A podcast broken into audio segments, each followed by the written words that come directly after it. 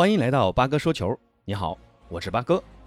今天这期节目跟大家就几个关心的话题聊一聊八哥的一些看法。一是我们在东京奥运会能继续在金牌榜排名第一吗？二是跟大家聊聊东京奥运会闭幕式的一些看法。三呢，就是大家最为关心的梅西离开巴萨的话题。先聊聊第一个啊，八月八号，也就是今天啊，是东京奥运会的最后一个比赛日。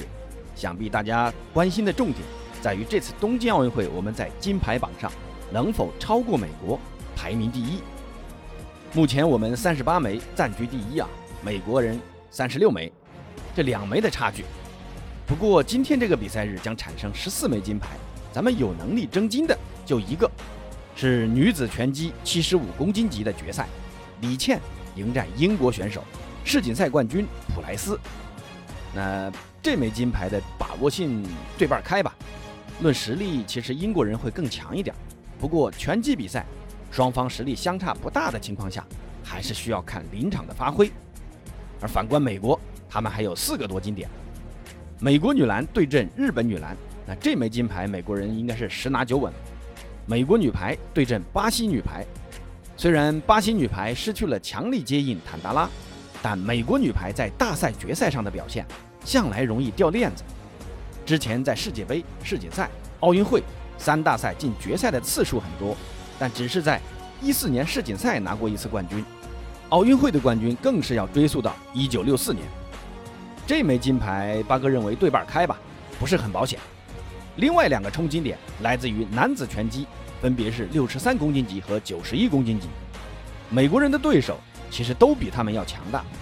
六十三公斤级的对手是号称六十三公斤级之王的古巴名将克鲁兹，而九十一公斤级的对手。是本届奥运会头号种子选手，乌兹别克斯坦的巴霍蒂尔·贾巴洛夫。这两场比赛，美国人都没有绝对的实力夺冠，所以这四枚金牌真正真正能到手的，八哥预计有个两枚吧。那就算咱们今天的李倩没有夺冠，咱们跟美国人都是三十八枚。但是咱们的银牌比人家的少啊，估计最终还是会排名第二。不过。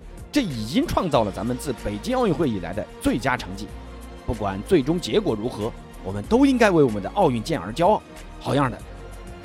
今天既然是最后一个比赛日，那还有一个看点，就是晚间在东京国立竞技场举行的闭幕式。相信东京奥运会的开幕式，大家都对日本人的新奇的视角记忆犹新。那闭幕式能否给我们带来一些不一样的视角呢？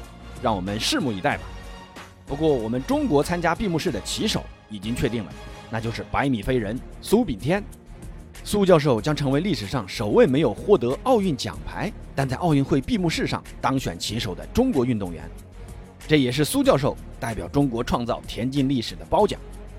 最后还有个亮点，就是下届奥运会的八分钟亮相。对，下届奥运会是在巴黎举办的，巴黎八分钟也是大家最为关注的。让我们一起期待。巴黎时刻。说到巴黎，自然离不开当下最火热的一个话题啊，那就是梅西离开巴萨。这两天梅西的话题不断发酵。前天晚上，巴萨主席拉波尔塔的发布会上说明了未能签下梅西的原因，彻底堵死了梅西回归的可能性。不过这个发布会只有巴萨一方的说法，梅西并没有出现在发布会现场。那梅西又会怎么说呢？今晚十八点，梅西将召开新闻发布会。虽然没有说明是什么主题内容，但八哥预测啊，一个肯定是跟巴萨的球员和球迷告别，另一个就是解释为何会出现如今离开巴萨这样一个状况。至于大家最为关心的话题，就是梅西会去哪儿？八哥认为啊，以梅西对巴萨的感情和尊重来看，这次新闻发布会，梅西不会宣布这样一个状况。至于梅西最后会去哪，梅西离开巴萨后。会有如何的转折和发展？八哥会在以后的节目里专门跟大家一起探讨一下。好，今天的节目先到这儿，欢迎关注、订阅、点赞，咱们下次见。